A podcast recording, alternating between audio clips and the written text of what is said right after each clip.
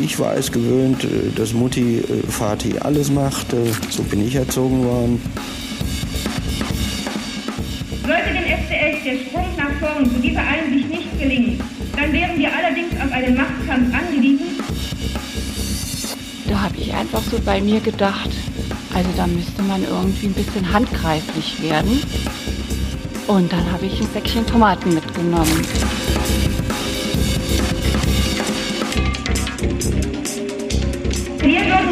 Machtkampf gewinnen, da wir historisch im Recht sind.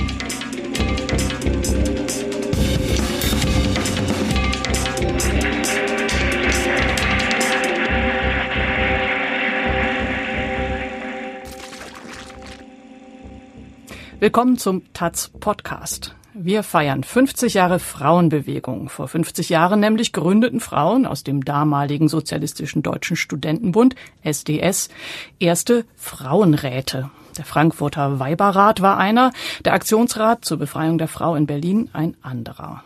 Als Sinnbild für diesen Aufbruch wird die Tomate verwendet, die eine SDSlerin, Sigrid Damm-Rüger, auf der SDS-Konferenz am 13. September 1968 in Richtung Podium warf, als dieses keinerlei Bereitschaft zeigte, die Thesen der Frauen diskutieren zu wollen. Dann eben allein dachten sich die Frauen und es begann die Frauenbewegung. Passierte Tomaten gibt's heute und in den folgenden Tagen auf taz.de. 50 Jahre feministischer Streit werden zu besichtigen sein und heute geht es um den Urkonflikt, den Tomatenwurf. Was war los im SDS? Warum zogen die Frauen aus? Wir versuchen heute mal nachzuholen, was damals offensichtlich nur schwer möglich war, bis gar nicht, ein Gespräch der Geschlechter. Mal sehen, ob das 50 Jahre später ein bisschen besser geht. Bei mir hier in Frankfurt, also in der Stadt des Geschehens, sitzt Detlef Clausen, emeritierter Professor für Soziologie und Gesellschaftstheorie der Uni Hannover, Adorno-Schüler, damals im SDS. Wie fanden Sie das denn, als da plötzlich die Tomaten flogen? Was haben Sie da gedacht? Wissen Sie das noch? Was ist denn jetzt los? Das war ja eine Aktion, kam völlig unvorbereitet und sie traf äh, Hans-Jürgen Krahl, einer der wichtigsten Sprecher der Studentenbewegung und ein sehr beredter und eloquenter Mensch. Und äh, wenn ich mich recht erinnere, war er ebenso sprachlos. Und äh, der Überraschungscoup war voll gelungen. Und Sibylle Blockstedt ist da, Sozialwissenschaftlerin, Publizistin, Gründerin der Frauenzeitschrift Courage, die in der Hochzeit der Frauenbewegung von 76 bis 84 erschienen ist. Auch Sie waren im SDS und Sie sahen auch 1968 in Frankfurt die Tomaten fliegen. Was haben Sie denn da gedacht?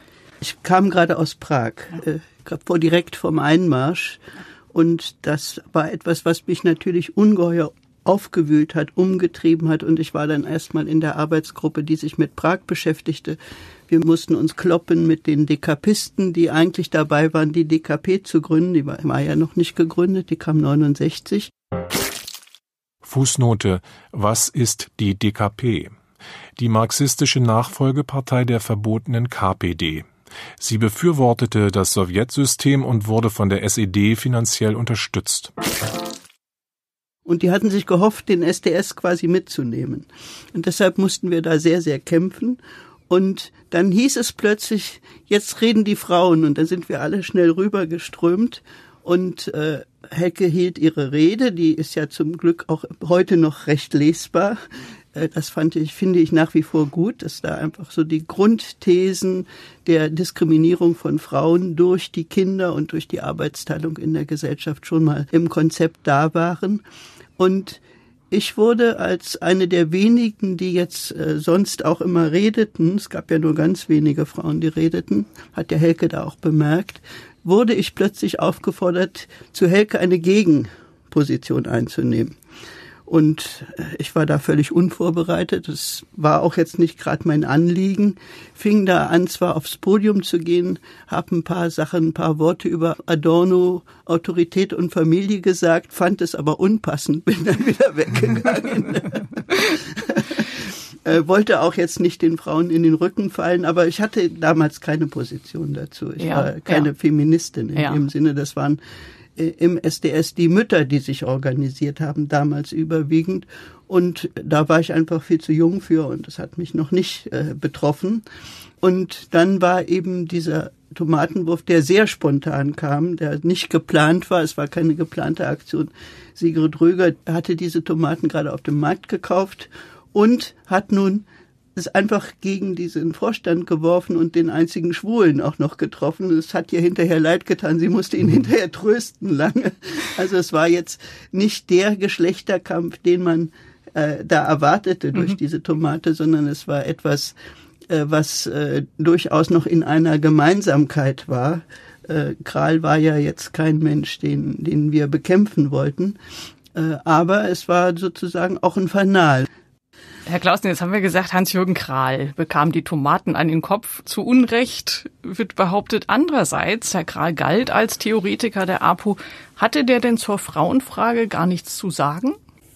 Nein, das war überhaupt nicht das Thema. Das stand nicht auf der Tagesordnung. Und ich würde auch sagen, jetzt mal von der persönlichen Betroffenheit äh, war Kral nicht das richtige Objekt, was also die direkten Beziehungen, Sexualität und so weiter anbetraf.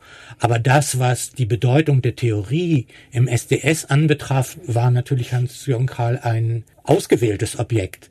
Und wenn man dazu sich Gedanken macht darüber, welche Herrschaftsfunktion äh, Theorie hat, dann kann man sagen, dann traf es schon auch den richtigen. Und ich würde auch sagen, äh, bezeichnend war die Sprachlosigkeit. Und da beziehe ich mich total damit ein. Also wir sind eigentlich durch diese Aktion erst und die Auseinandersetzungen, die darauf dann folgten, äh, und zwar nicht auf offener Bühne, sondern es fing dann ja an, also wirklich in jeder Beziehung äh, an zu knacken. In dem Moment äh, war gar kein äh, Problembewusstsein vorhanden. Frau Blockstedt, äh, Helge Sander hat in ihrer Rede ja auch dem SDS, äh, man würde heute salopp sagen, einen akuten Burnout diagnostiziert. Und also einen Monat vorher war der Einmarsch in Prag.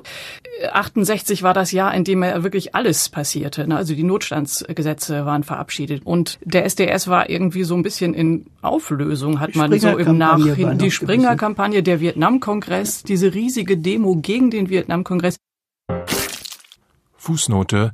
Was ist die Springer-Kampagne?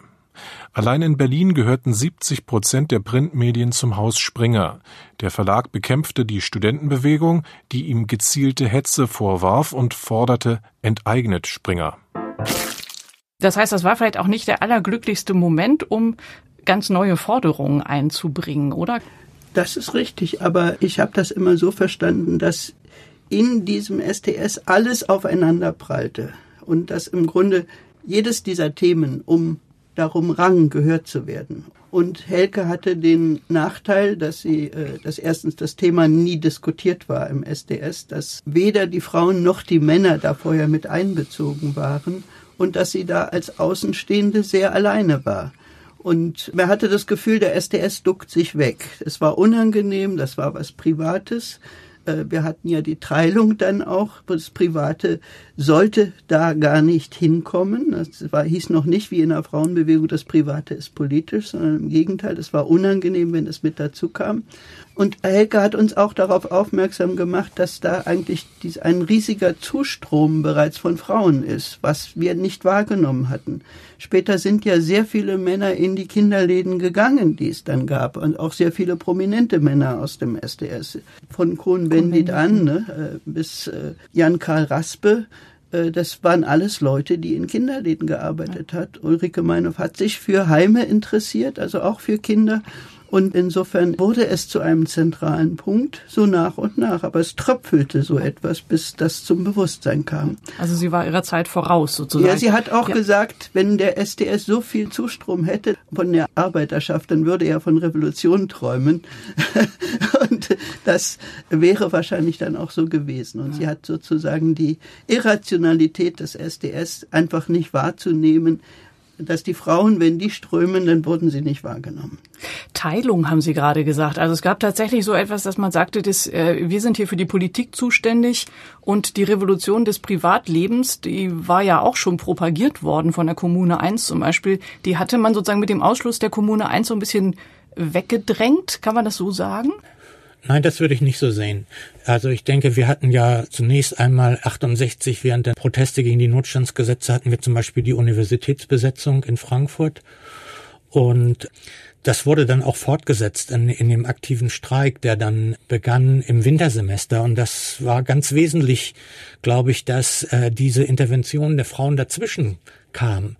Also im Grunde genommen entsprach das auch der Logik des antiautoritären Protestes, nämlich dass die Probleme des Alltagslebens und die Revolutionierung des Alltagslebens durchaus zum Thema wurden, äh, der Politisierung auch, dass das Alltagsleben auch äh, Teil der Entpolitisierung äh, begriffen wurde.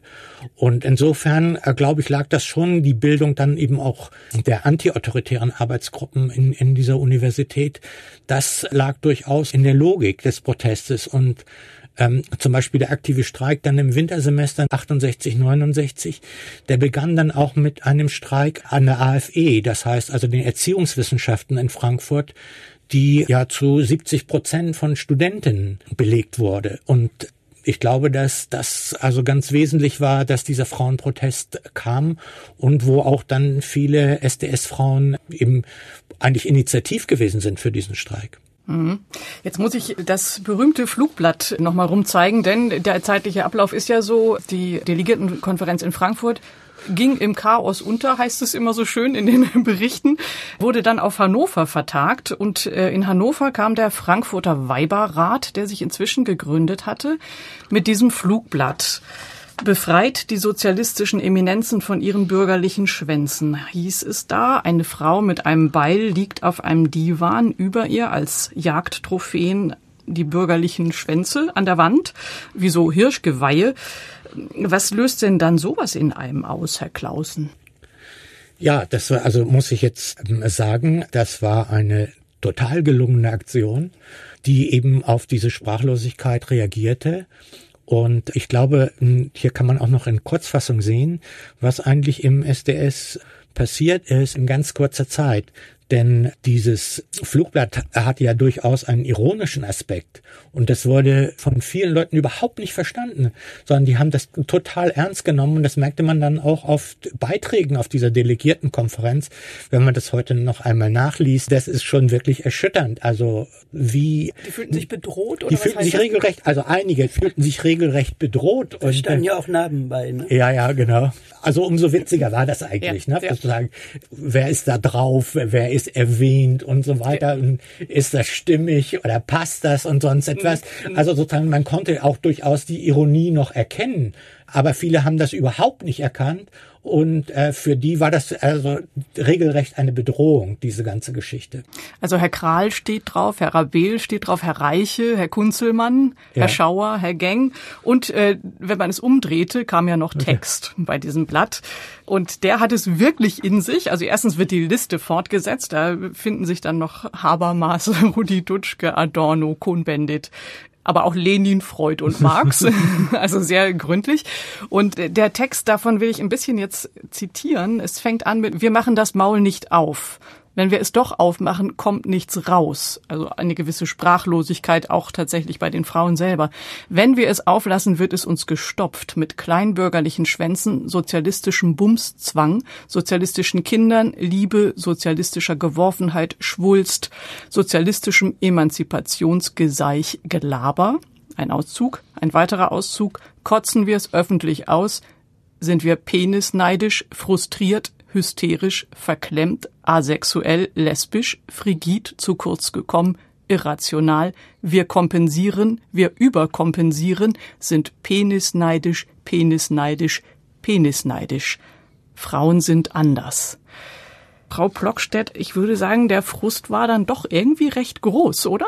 Naja, es war ja doch eine äh, Befreiung versprochen worden, auch den Frauen, auch durch die Sexualität. Und das ist sozusagen eine Befreiung der männlichen Sexualität, ein äh, sich ausbreiten der männlichen Sexualität geworden und offenbar keine, die auch die Frauen befreite dabei. Denn dazu gehörte ja eigentlich anderes. Dazu gehörte nicht nur die Sexualität, sondern dazu gehörte eigentlich, dass das ganze soziale Umfeld und das ökonomische Umfeld verändert wird und dass es überhaupt mit reflektiert wird. Und da wurden die Frauen immer nur auf sich selbst wieder verwiesen und sie haben es genau gebraucht, diese Provokation auch loszuwerden und äh, sie zurückzugeben und äh, damit auch sich selbst auf den Weg zu machen. Das ist ja dann nicht umsonst, dass als nächstes in der Frauenbewegung dann die großen Kampagnen zum Thema Abtreibung passieren. Ich kann mich erinnern, dass die erste Reaktion, ich war damals bei den Trotzkisten, dass die dann gar nicht bereit waren, sich auf das Thema 218 einzulassen, sondern es war einfach immer noch das Private der Frauen und die Abtreibung war sozusagen illegal und damit wollte man sich auch nicht beschmutzen dann. Und für mich war das der Punkt, wo ich sagte, mit der Linken will ich nichts zu tun haben. Ja, da, da bin ich dann in die Frauenbewegung gegangen. 68 selber noch nicht. Ja, wenn man jetzt das Wort Bumszwang nimmt, gab es sozusagen so eine Aufforderung, sich zu befreien durch Sexualität und zwar am besten jetzt gerade mit dem, der da vor einem steht. Wie ist Ihre Einschätzung? War das ein bisschen so oder ist das jetzt auch sehr hochgejazzt worden? Ich habe so erlebt. Also es war tatsächlich so, dass man nach den Kneipen miteinander irgendwie in irgendeinem Bett verschwand. Liebe war nicht möglich und die Beziehungen, die existierten, durften auch nicht gestört werden. Das war auch noch das Problem. Äh, das habe ich nicht verstanden. Die, die, die, also wenn die Männer Beziehungen hatten, wollten sie auch diese Beziehungen weiterhaben. Sie wollten okay. sozusagen aber nicht nur in den Beziehungen Sexualität haben. Das äh, ist zumindest meine Erfahrung aus dieser Zeit. So. Okay, das, so? das kann ich wirklich nicht unterschreiben. Ich würde sagen, also natürlich gab es irgendwie gab es Typen, die geglaubt haben, so etwas propagieren zu dürfen oder zu können. Aber ich würde sagen, die Liebesbeziehungen und so weiter, die ich irgendwie erfahren habe, auch im Umkreis mit Freundinnen und Freunden, waren eigentlich so dramatisch wie sonst auch in dem Alter mit allem drum und dran. Also sicher wurde das, äh, zum Beispiel wurde äh, von einigen freie Liebe propagiert. Und die einen fanden es gut und äh, die anderen hatten ihre großen Schwierigkeiten damit. Und die Frage ist ja, konnte man sagen, viel Spaß mit deiner freien Liebe, ich mache nicht mit? Oder ja. war man dann ein bisschen disqualifiziert im Diskurs? Also ich kann das nicht so äh, bestätigen, dass also das sagen auch viele Leute zum Beispiel, man durfte keine Musik mehr machen, also hm. klassische Musik oder sonst etwas. Und das kann ich auch überhaupt nicht bestätigen. Aber manche Leute behaupten das, dass es so gewesen ist, das sei bürgerlich oder sonst etwas. Nein, auch die Kunst. Also ja. ich weiß, dass zum ja. Beispiel Sarah Schumann in Berlin, der wurde auch gesagt, ja. jetzt ist das Ende der Kunst. Ja, sie sollte keine Bilder mehr malen. Also insofern Okay, aber das kann ich also jetzt sozusagen aus meiner Umgebung überhaupt nicht äh, mhm. bestätigen. Und eine Protagonistin damals äh, war die Silvia Bovenschen und ich würde sagen, es war eine meiner besten Freundinnen damals. Und äh, also wir haben auch über all diese Dinge gesprochen. Und aber dass es sozusagen einhellig war, das kann ich so nicht bestätigen. Silvia Bovenschen war aber auch jetzt nicht die Oberdogmatikerin, würde ich sagen, hm. oder? Nein, aber bei dem Flugblatt äh, war sie schon zentral dabei als der SDS zerfiel. Da ist die Frauenbewegung ja dann erst so richtig losgegangen. Kann man da einen Zusammenhang herstellen? Also der SDS war mit etwas am Ende und die Frauenbewegung hat sozusagen etwas besser gemacht, etwas besser eingefangen, weshalb die dann so losging? Es entstanden ja ganz viele neue Gruppen nach dem Zerfall des SDS. Es waren die ganzen K-Gruppen. Und äh, da war außer den Spontaneisten, den Autonomen, war eigentlich nur die Frauenbewegung relativ undogmatisch und auch bereit, sich von der Linken abzusetzen, weil sie das auch musste. Sie hatte einfach ja gemerkt, dass die Linken ihre Forderungen nicht mittrugen. Und äh, so wie Helke Sander auch in ihrer Rede sagte, wenn der SDS dieses nicht mitträgt und dieses nicht diskutiert, dann müssen wir ihn als konterrevolutionär ansehen im Geschlechterverhältnis. Zugleich war es am Anfang ihrer Rede der einzig mögliche Bündnispartner. Ja, also sie hatte da sozusagen beide Extreme drin, also ein bisschen Druck dahinter. Und dann ist äh, tatsächlich ja erstmal ein, ein Auseinandergehen von autonomer Frauenbewegung und Linken passiert. Die Forderungen der Frauen tauchten sonst noch im DKP-Bereich auf, aber auch dogmatisiert, während die autonomen Frauen sozusagen nach einem sehr spontanen Prinzip äh, vorgingen und alles aufnahmen, was sozusagen tabuisiert war. Das war einfach das Thema Gewalt gegen Frauen. Es war 218 Abtreibungen, äh, Vergewaltigungen. Und das war etwas, was die Frauenbewegung die hat sich richtig zum Ziel gesetzt, diese Tabubereiche aufzulösen und hat auch sich geweigert, organisierte Formen zu haben. Also es gab keine Mitgliedschaften, sondern es gab eigentlich ein Auseinanderdriften von kleinen Gruppen, die sich jemals immer neu formierten, egal ob nun Buchläden oder Frauenzeitungen oder Kneipen, äh, Reiseveranstalter, Karategruppen. Es gab eigentlich alles und alles durfte auch so existieren. Das ist ein Wachstumsmodell, was man eigentlich heute nach dem Chaosprinzip nennen würde. Und das hat sich bewährt. Wir hätten das damals gar nicht so gedacht. Ich hätte eher gedacht, naja gut, man muss auch einen Vorstand wählen oder was auch immer. Das war aber sozusagen eigentlich untersagt. Das sollten wir nicht. Und tatsächlich ist dann die Frauenbewegung in alle Bereiche, in alle Parteien hineingewachsen, in die Grünen, in die SPD, selbst in die CDU und äh, in die Kirchen das hat äh, die ganze Gesellschaft verändert. Und mhm. ohne das wären wir auch nicht so weit in der Frauenfrage, wie wir heute sind. Mhm. Herr Clausen, wo sind Sie denn gelandet dann eigentlich politisch? Ja, ich denke mal, äh, das hat jetzt Frau Pluckstedt ein bisschen außer Acht gelassen. Und das ist vielleicht aus der Berliner Perspektive gesehen. Ich bin dann in das sozialistische Büro eingetreten und das war ein ganz loser Zusammenschluss. Das war eben auch eine Konsequenz auf diese äh, Sektiererei der K-Gruppen und des Maoismus.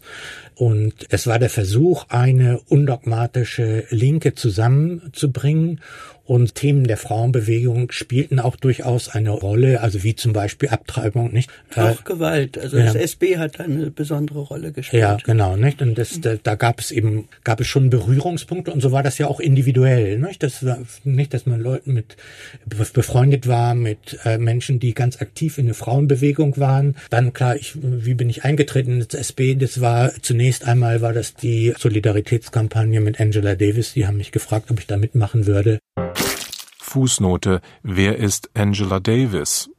Die afroamerikanische Bürgerrechtlerin wurde 1970 wegen angeblicher Terrorunterstützung angeklagt. Ihr drohte die Todesstrafe. Später erfolgte ein Freispruch. Ich war mit Angela Davis im Studium befreundet äh, gewesen und das war für mich dann also ganz logisch, da mich einzubringen und habe dann äh, gesehen, dass auch um für Angela Davis zu mobilisieren, man Kontakte zu allen möglichen Gruppen aufnehmen musste und dass das auch gut war und dass es auch ging. Jetzt hat ja Christian Semmler damals, äh, als es anfing mit den, mit den Weiberräten und Aktionsräten und so weiter, ist überliefert von ihm kleinbürgerliche Selbstbespiegelung der Frauen. Fußnote. Wer ist Christian Semmler?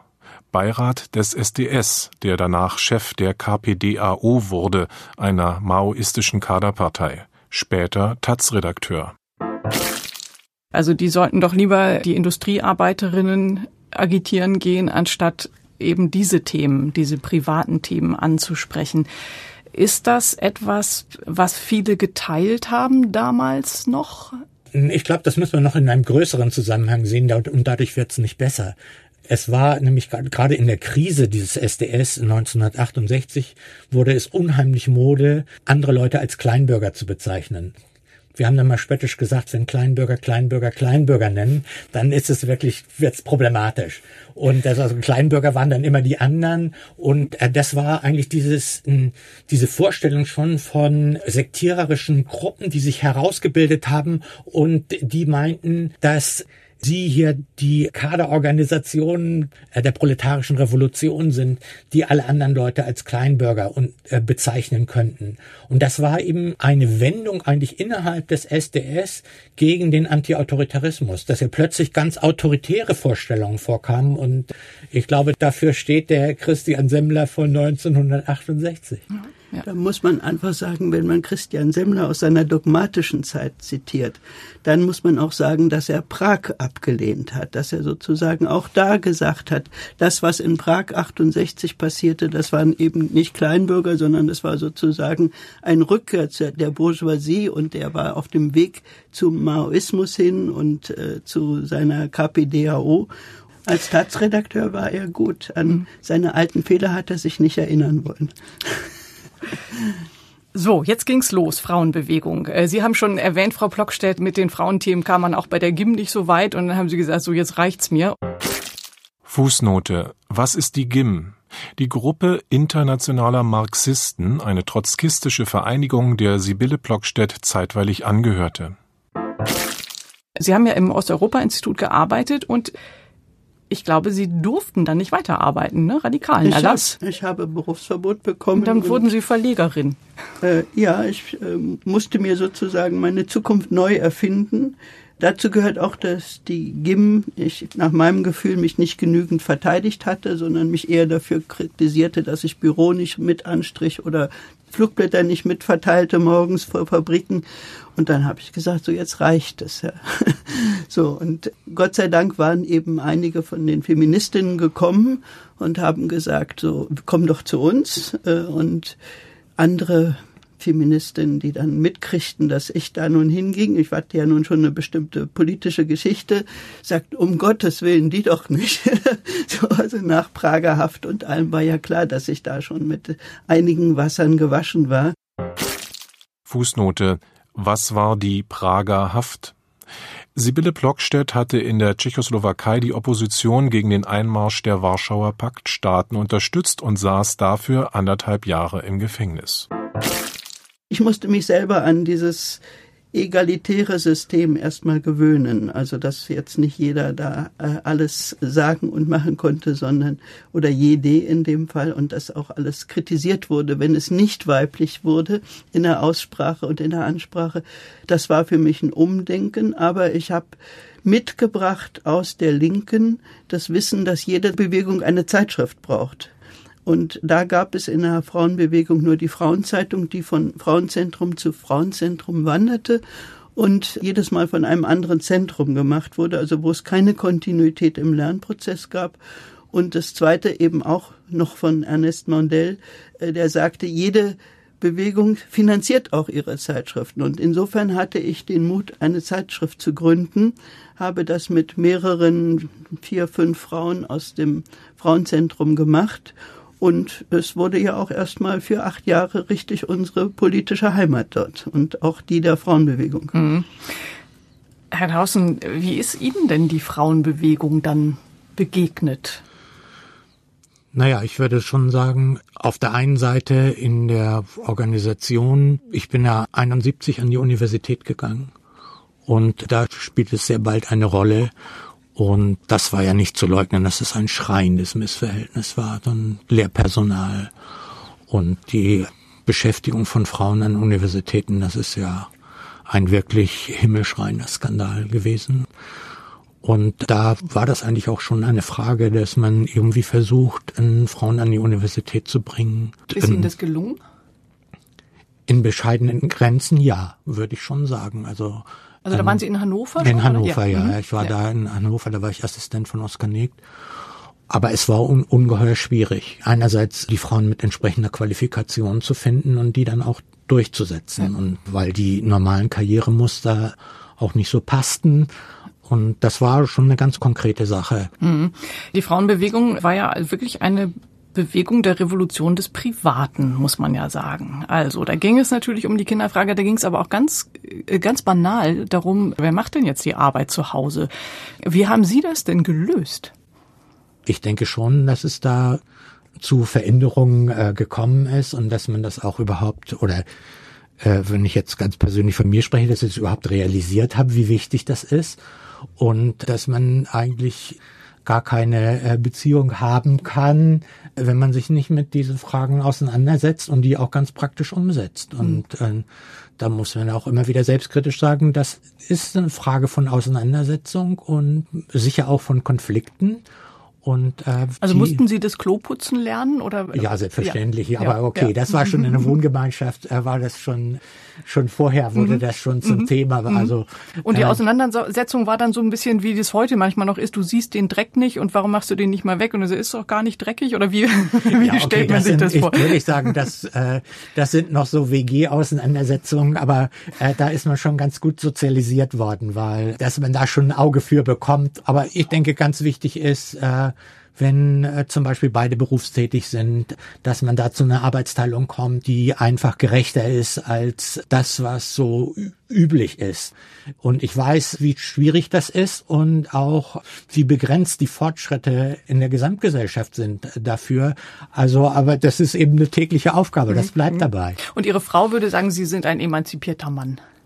Sie würde schon sagen, es bedarf auch immer wiederum der Hinweise auf mögliche Ungerechtigkeiten. Und so geht es nicht. Und das ist ja irgendwie auch so, geradezu, wenn man spät solche Aufgaben, relativ spät solche Aufgaben übernimmt, dass man erstmal die Aufgaben nimmt, die einem am meisten Spaß machen. Also irgendwie einkaufen, kochen mhm. und so weiter. Ne? Aber da geht schon mal Küche sauber machen und mhm. so weiter. Ne? Aber äh, wenn man ein bisschen weiß, wie es in professionellen Küchen zugeht, äh, weiß man auch, das gehört dazu, dass die Küche auch dann wirklich wieder aufgeräumt ist. Und, und natürlich, okay, bei uns ist es so, meine Frau ist Ärztin. Wir spielen Hygienefragen natürlich eine ganz besondere Rolle. Und Gott sei Dank habe ich bei meinem Herzspezialisten, äh, der hat zu mir gesagt, äh, ja, bei uns ist es genau umgekehrt. Also ich achte immer darauf, dass meine Frau hygienisch arbeitet. Also sozusagen ist es nicht nur geschlechtsspezifisch. Mhm. Mhm. Frau Blockstedt, wie waren das? Also Ärzte in den Beziehungen. ja, oder Ärzte, scheint ja. mir noch besser zu sein für, für die Frauen. War das bei Ihnen, also hat sich Ihr Privatleben revolutioniert? Also durch die Frauenbewegung? In, in der WG-Zeit erstmal war es so, dass äh, es diese Auseinandersetzung gab. Das war übrigens nicht nur geschlechterspezifisch. Ich wurde da genauso kritisiert, wenn ich den Abwasch stehen ließ. Und äh, insofern ist das, glaube ich, nicht nur eine Geschlechterverhältnis gewesen, sondern auch eine Frage der Selbsterziehung an irgendeinem Punkt. Und äh, später habe ich mich immer dafür entschieden, allein zu leben äh, keine WGs zu haben, aber natürlich in einem Umfeld von Frauen und auch in Beziehung zu Frauen. Und das ist dann ja sehr viel dichter, wenn man auch noch miteinander arbeitet. Ne? Also äh, mit Sabine zur Mühl habe ich in der Courage äh, die Courage gegründet und wir haben faktisch den ganzen Tag zusammengearbeitet und irgendwann braucht man dann auch noch mal ein bisschen Zeit für sich. Und äh, wir gingen meistens auch noch nach der Courage essen, weil gar keine Zeit war, jetzt noch private Haushalte zu führen. Und äh, insofern haben wir da einfach ein ganz anderes Leben auch von Alleinstehenden geführt, die was denke ich auch modern war, was sozusagen mehr in die Richtung geführt hat, wenn man heute sich das zumindest leisten kann, geht man auch frühstücken und äh, macht das nicht alles zu Hause. Mhm. Also das Problem, wer macht den Dreck des anderen weg, das haben Sie ganz praktisch gelöst. Jeder sitzt Jeder in seinem eigenen. genau. Mit oder ohne Hilfe. genau. Herr Clausen, in Ihrem Gebiet, in der Soziologie, Sie haben ja eben schon gesagt, dass äh, Sie versucht haben, Frauen dann auch an die Unis zu holen. Ich glaube, Regina Becker-Schmidt war bei Ihnen. Ne?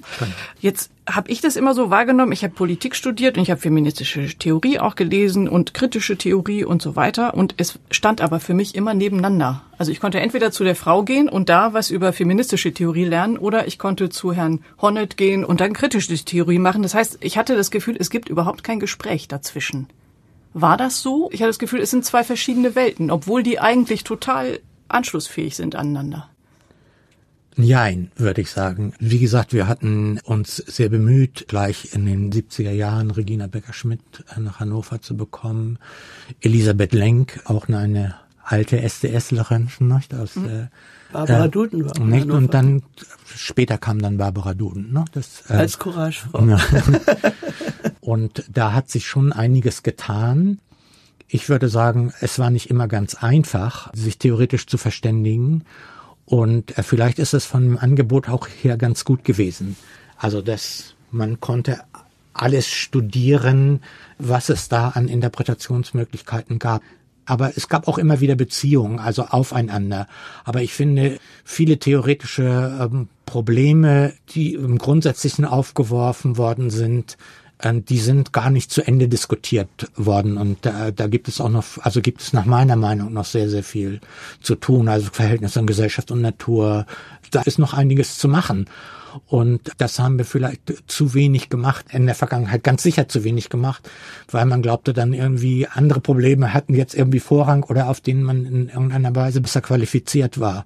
Aber, Aber das mangelnde, die mangelnde Konfrontation der verschiedenen Theorieansätze, die spürt man natürlich heute immer noch. Es gibt viele, die Männer auch, die kennen die feministischen Theorien überhaupt nicht und das ist ein Skandal, weil äh, die sind einfach an der Stelle so profunde und auch so grundsätzlich anders, äh, dass man sagen müsste, da hätte eigentlich besser nachgearbeitet werden müssen und müsste immer noch nachgearbeitet werden, weil es ja auch mit zu einer theoretischen Streitkultur gehört und einer wissenschaftlichen Auseinandersetzung.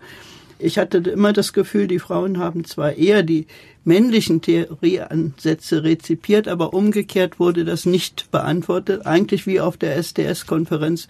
Männer nehmen Frauen nicht wahr an der Stelle. Wenn man äh, Herrschaftskritik betreibt und die kritische Theorie, sage ich jetzt mal ganz plakativ, äh, hat, hat Herrschaftskritik mhm. betrieben und dann kommt jemand und sagt, und diese Herrschaft ist übrigens männlich und man muss eine, die männliche Herrschaft kritisieren und dann macht die kritische Theorie einfach so weiter, dann würde ich sagen, dann, da ist eine Ignoranz auch da, oder? Also ich glaube, wenn man ernsthaft kritische Theorie betreibt, äh, kann man das gar nicht machen. Also kann man dann, was nicht machen? Ja, das ignorieren. Also selbstverständlich ist das Geschlechterverhältnis ist so ganz zentral äh, für das Herrschaftsverhältnis und und äh, ich würde sagen, da ist, aber das ist ja auch der Ansatz gewesen, also in, Han in Hannover. Äh, und man kann sagen, dass äh, vielleicht die äh, Auseinandersetzung, äh, da hat Frau Plogstedt sicher recht, äh, dass die Auseinandersetzung äh, viel zu wenig geführt wurde, die Diskussion, würde ich sagen, viel zu wenig geführt wurde. Aber also da würde ich mir völlig verrückt vorkommen, wenn ich sagen würde, das Geschlechterverhältnis spielt im Herrschaftsverhältnis keine Rolle. Ich komme darauf, weil es in den Büchern der kritischen Theorie, Klammer auf männlich, kommen die Frauen nicht vor.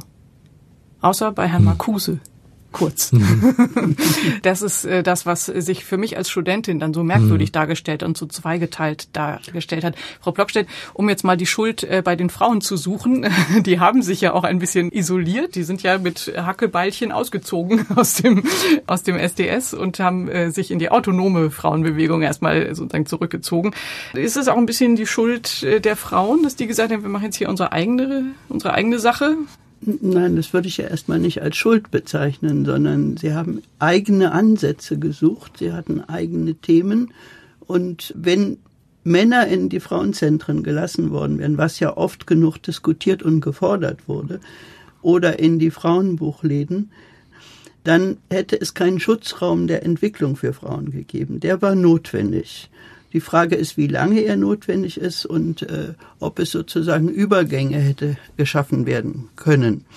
Das meine ich hätte sein können, aber äh, es gab ja auch äh, die Kolleginnen, die das gemacht haben. Also Doris Jansen zum Beispiel hat ja viele Kongresse mit dem SB gemacht. Ich habe da auch mitgemacht. Also das war jetzt nicht so, dass es da keine Berührung gab, ja, sondern wir haben sehr wohl sexuelle Gewalt in einem gemeinsamen Kontext besprochen und äh, in Kongressen diskutiert.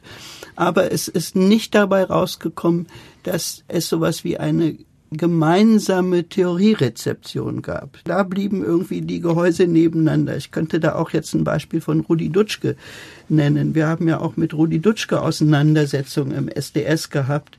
Keine heftigen, weil es war ja ein sehr liebenswerter Mensch auch.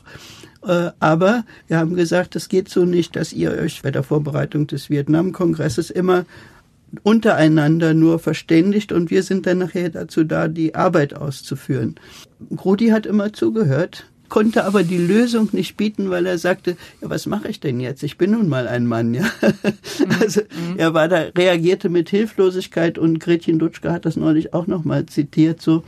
Das äh, ist offenbar auch ein Lernprozess, wie Männer auf Frauen hätten zugehen können und müssen, so dass es überhaupt zu einer herrschaftsfreien Diskussion kommen kann. Und da ist eigentlich sind immer die alten Unterwerfungsverhältnisse gekommen und das in einer Bewegung, die eigentlich Herrschaft ablehnte. Das hat ja was zu tun mit, äh, mit einer Selbstreflexion und mit einer Reflexion seiner eigenen Rolle als Mann. Also wenn Rudi Dutsch gesagt, ich bin nun mal ein Mann, was soll ich denn machen? Dann würde man von heute aus gesehen sagen, ja, dann denk doch mal drüber nach, was könntest du denn für die Frauen tun? Na, was ja immer sehr geholfen hat, waren die, die Gruppen von Männern, die zum Beispiel über Gewalt dann nachgedacht haben. Das fand ich immer sehr gute Beispiele. Und das hat auch geholfen, so wie es auch geholfen hat, endlich aufzudecken, wie oft ein Missbrauch von Männern stattfindet. Aber das, da brauchte es auch diesen Schutzraum wieder und das Thema. Also von daher, das hätte nicht passieren können im Zusammenarbeit mit Frauen, zum Beispiel auch dann nicht, wenn Mütter die Missbrauchenden waren. Ja, ein Missbrauch von Männern als ja. Opfer meinen ja. Sie jetzt, ne? Ja. ja. Aber mhm. insofern ist natürlich dieses alles, braucht es diese Schutzräume und die Diskussion miteinander. Mhm. Wenn wir uns jetzt angucken, wo stehen wir denn heute? Sind Sie zufrieden mit diesem Erbe? Man sollte nie zufrieden sein. Man kann ja sagen, es gibt also ganz bestimmte Mängel, die überhaupt nicht beseitigt sind. Es ist weiterhin im Grundsätzlichen, äh, gibt es etwas Strukturelles, das Frauen unterdrückt, benachteiligt. Also das eine ist, dass äh, die geschlechtliche Arbeitsteilung ja überhaupt nicht aufgehoben ist. Äh, sicher gibt es auch Fortschritte, aber sozusagen das grundsätzliche Problem ist überhaupt nicht gelöst. Und wenn wir dann bis auf das Einzelne unterbrechen, es ist immer noch so, dass zum Beispiel in dem unmittelbaren Bereich, also Universitätsbereich, dass die Mangelbeschäftigung von Frauen in entscheidenden Positionen oder in, in wie, überhaupt in Positionen immer noch sehr gering ist. Dann, wie gesagt, die geschlechtliche Arbeitsteilung die Frauenbeschäftigung in Pflegeberufen und so weiter, das, ist eine ganz klare Sache und ganz sicher, was die Bezahlung anbetrifft. Äh, äh, das ist eigentlich ein fortwährender Skandal, obwohl es ist eigentlich, jeder weiß das, mhm. dass es so ist, aber es ist ein fortwährender Skandal. Und ich denke, das hängt einfach mit diesen strukturellen Problemen zusammen. Und daran gibt es viel zu tun. Würden Sie sagen, wir leben eigentlich immer noch im Patriarchat? ich weiß nicht, ob Patriarchat der richtige Ausdruck ist, aber sozusagen wir leben in einer in gesellschaftlichen Struktur, die durchaus durch männliche Herrschaft gekennzeichnet ist. Frau Blockstedt, so erfolglos war die Frauenbewegung? Nein, die Frauenbewegung hat für eine Generation unglaublich viel erreicht. Wir können es ja sehen, dass es große Themen jeweils sind in einer Frauenbewegung. Und wenn man jetzt sieht, die erste Frauenbewegung hat die Bildung von Frauen möglich gemacht, die zweite das Wahlrecht, die dritte sozusagen die gesamten Gewaltverhältnisse und die Quote in vielen Berufen, egal ob sie jetzt zahlenmäßig ausgewiesen ist oder nicht, dann haben wir als dritte Frauenbewegung wirklich unser Teil geschafft und können auch sehr stolz darauf sein.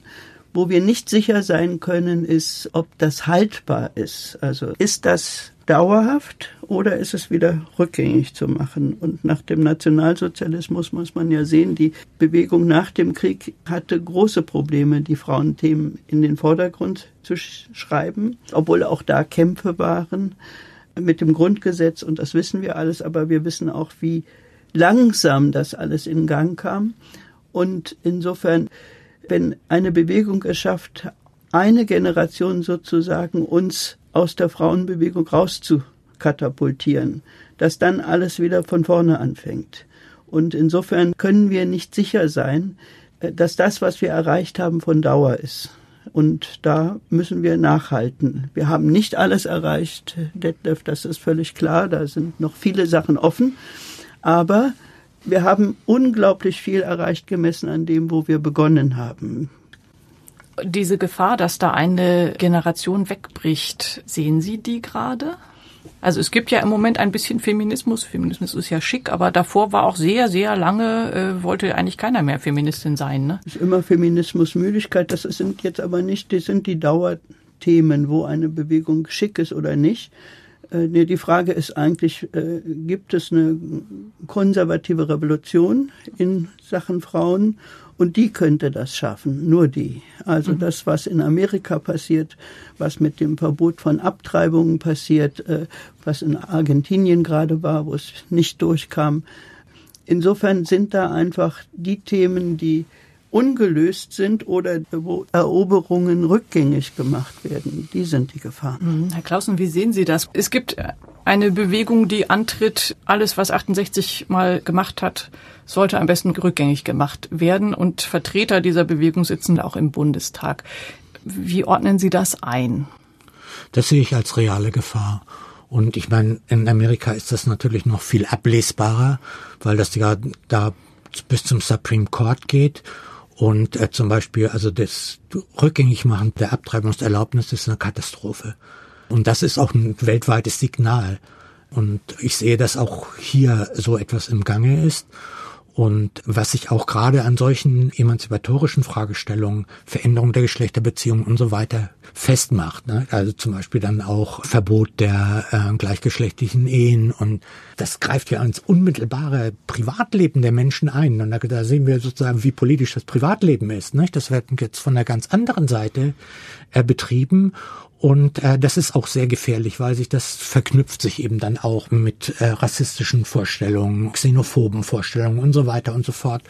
Und das würde ich sagen, ist eigentlich die reale Gefahr. Und deswegen ist es auch so notwendig, dass Männer sich für Frauenfragen in Anführungsstrichen interessieren und auch umgekehrt. Diskriminierung ist ein Thema, das die Gesamtgesellschaft anbetrifft und angeht und das ist ihre Sache und das ist eine Sache für jeden, sich dagegen zu stemmen. Aber ist jetzt diese äh, konservative Gegenbewegung, wie ordnen Sie das ein? Als eine Art Backlash? Also wir sind insgesamt in der richtigen Richtung unterwegs, aber den Konservativen wird es jetzt sehr ungemütlich und deshalb kommt jetzt eine Gegenbewegung, die aber eben begrenzt ist? Oder würden Sie sagen, wir wissen überhaupt nicht, wo das enden soll, wo das hingehen soll? Das können wir noch nicht einschätzen. Die CDU hat sich durch ihren Rutsch nach links von der Mitte. Im Grunde hat sie ein rechtes Feld geöffnet, was nicht beackert wurde. Und damit ist nicht klar, wie stark diese Rechte sich dort organisieren wird und niederlassen wird. Nicht nur in Parlamenten, sondern in der Gesellschaft, in Gewerkschaften, in Kirchen und so weiter. Also all die Institutionen, die eigentlich den 68er Mainstream mehr oder weniger nach und nach mitgetragen haben, die werden zum Teil in diesen Rollback mit einbezogen werden und auch um ihrer eigenen Identität willen. Die Frage ist, äh, wir sind heute an einem Punkt, wir überlegen uns, was die CDU machen müsste. Ja, da wäre ich früher 68 nie drauf gekommen, dass ich mir Gedanken machen würde, wie die CDU sich verhalten müsste. Ja.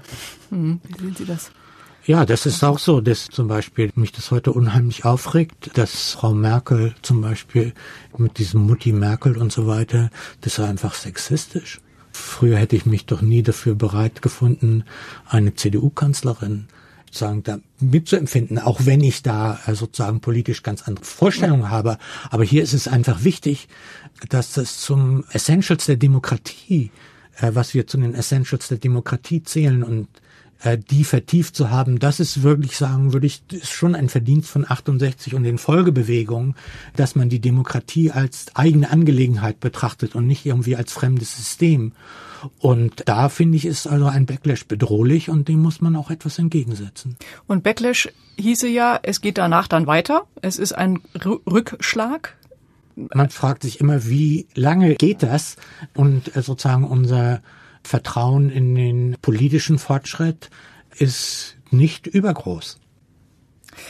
Eine neue APO wurde aus der Taufe gehoben von einer Parteivertreterin, nämlich Sarah Wagenknecht, die linke Sammlungsbewegung.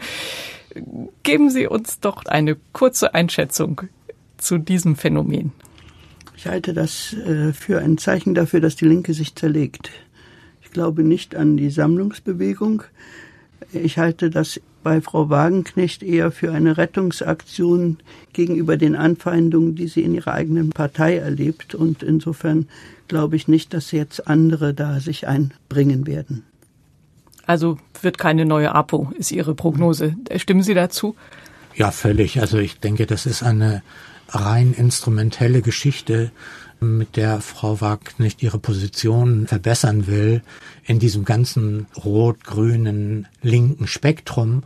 Und die Menschen, würde ich schon sagen, sind auch inzwischen doch politisch nicht mehr so naiv, dass sie sich einfach äh, zum Objekt einer solchen Mobilisierung machen müssen. Ich glaube, linke Politik, ganz egal wie man es sieht, hat auch immer etwas mit Aufklärung zu tun. Und wenn man Verschleierung macht, das ist nicht gut. Bräuchten wir denn eine neue APO? In Anbetracht der Tatsache, dass die linken Parteien im Moment nicht so gut wegkommen bei Umfragen und Wahlen? Wir brauchen eine bessere grüne Politik. Und ich denke, dass die Grünen da auf einem guten Weg sind, äh, sich eigentlich um die Mitte zu kümmern, die bislang Frau Merkel besetzt hat. Ja, da, da braucht es andere Parteien, die dieses Ziel haben Und wir wissen aus Baden-Württemberg von Herrn Kretschmer und eben jetzt auch von den neuen Vorsitzenden der Grünen, dass da durchaus Hoffnungen sind. Und äh, ich halte die ökologischen Fragen und die Frauenfragen nach wie vor für die zukunftsträchtigsten und äh, meine, dass jetzt auch noch die Grünen sich mehr um die soziale Frage kümmern sollten, auch um die Gewerkschaften, dann könnten sie tatsächlich eine so große Partei werden. So ist auch eine lange Wunschliste an die Grünen, ja. muss man sagen, Herr Klausen. Was würden so Sie denn sein, sagen? Ja. Also ich meine, es gibt ja äh, sozusagen die Tendenz, gab ja Bernie Sanders und also es gab ja so Bewegungen, wo man dachte, okay, wenn die Parteien das jetzt nicht mehr bringen, dann muss eine Bewegung her. Würden Sie sagen, doch lieber mit den Parteien, die da sind? Ich glaube schon, wir müssen äh, mit den Parteien, die da sind, leben und äh, das ist ja mit Bernie Sanders auch nicht anders. Äh, nicht das also ohne die Demokratische Partei geht gar nichts in den USA und wir hoffen, dass etwas mit der Demokratischen Partei geht. Und ich würde sagen, im politischen Spektrum ist es unheimlich wichtig, dass äh, die Parteien klare Profile haben und dass sie eben außerparlamentarische Interessen und Bedürfnisse durchaus arbeitsteilig und differenziert wahrnehmen. Und das ist unheimlich wichtig, dass es da einen Konnex gibt und dass es nicht sozusagen eine Trennung gibt, dass die Leute sagen, ah ja, das ist die politische Klasse, die kümmert sich um sich selbst und das andere sind irgendwie Aufschreie an der Basis. Das ist total schlecht, nicht? Dann bekommen wir so eine italienische Lage, die wir auf keinen Fall wollen. Nicht? Da gibt's viel Außerparlamentarismus, ne? aber es gibt im Parlament nur Mist. Ne? Und das ist, ja. das wollen wir überhaupt nicht, sondern in dem Sinne äh, plädiere ich eher dafür, für ein strukturiertes, auch interessengebundenes Parteien agieren, aber bitte die Interessen außerhalb der Parteien wahrnehmen. Und dafür ist die selbstständige Wahrnehmung von Interessen auch von Leuten, die nicht in Parteien organisiert sind, zentral. Also bei der SPD zum Beispiel hatte man ein richtiges, das Gefühl eines richtigen Eliteversagens, das nicht mehr wahrgenommen wurde. Was ist eigentlich notwendig? Dass äh, Bäder geschlossen wurden, Wohnungen verkauft werden und, und, und, dass die äh, mitmachten, wenn die äh, Brücken nicht mehr saniert wurden, die Autobahnen und so weiter. Da musste man einfach, muss man sagen, solange die Eliten nicht wahrnehmen, was die Leute umtreibt, wenn die Schulen zerfallen, wenn es nicht genügend Lehrer gibt, das ist natürlich, wird eine lange Liste, wenn irgendwann etwas im Argen liegt. Dann wird die Liste immer länger. Aber wir müssen sie aufstellen und wir müssen sie auch von den Parteien verlangen, auch von den Grünen. Vielen Dank. Ich möchte Sie zum Schluss noch mit etwas beglücken, mit einem Rückblick, der nach vorne schaut, und zwar mit dem Vertreter der älteren kritischen Theorie, der sich dezidiert positiv über die 68er und auch positiv über die Frauenbewegung geäußert hat. Das haben ja eben durchaus nicht alle. Adorno hatte mit den 68ern doch auch ganz schön Probleme und mit den Frauen unter anderem auch. Herbert Marcuse habe ich in einem Band gefunden, den Detlef Clausen vor vielen Jahren herausgegeben hat. Da findet sich der Beitrag Marxismus und Feminismus und Marcuse strebt da bitteschön einen feministischen Sozialismus an. Und ich zitiere mal kurz. Die Frau hätte in der allgemeinen Ausbildung ihrer Fähigkeiten die volle ökonomische, politische und kulturelle Gleichberechtigung erreicht und auf Basis dieser Gleichberechtigung wären sowohl soziale als auch persönliche Beziehungen der Mensch und sein Verhalten zur Natur durchdrungen von der rezeptiven Sinnlichkeit, die unter männlicher Herrschaft größtenteils in der Frau konzentriert war. Die Antithese maskulin-feminin wäre zu einer Synthese geworden, die legendäre Vorstellung vom Androgynismus. Das ist die Zukunftsvision von Marcuse gewesen. Zu einem bestimmten Zeitpunkt, da sind wir auch mehrere Jahrzehnte später immer noch nicht, aber warten Sie mal ab. Allerletzte Frage, die Tomaten, wie bereiten Sie denn die am liebsten zu? In der Pfanne. Mit viel Paprika und Gesch Chilis. Geschmolzen, geschmolzene Tomaten. Ich würde sagen Pizzaiola. Pizzaiola. Fußnote. Was ist Pizzaiola? So nennt man die Grundsoße aus Tomaten für die Pizza. Sie schmeckt auch zu Pasta und Fleischgerichten. Wir sind am Ende unseres Gesprächs zum 50. Geburtstag des Tomatenwurfes 1968, als die APO ihr Ende und die Frauenbewegung ihren Anfang nahm.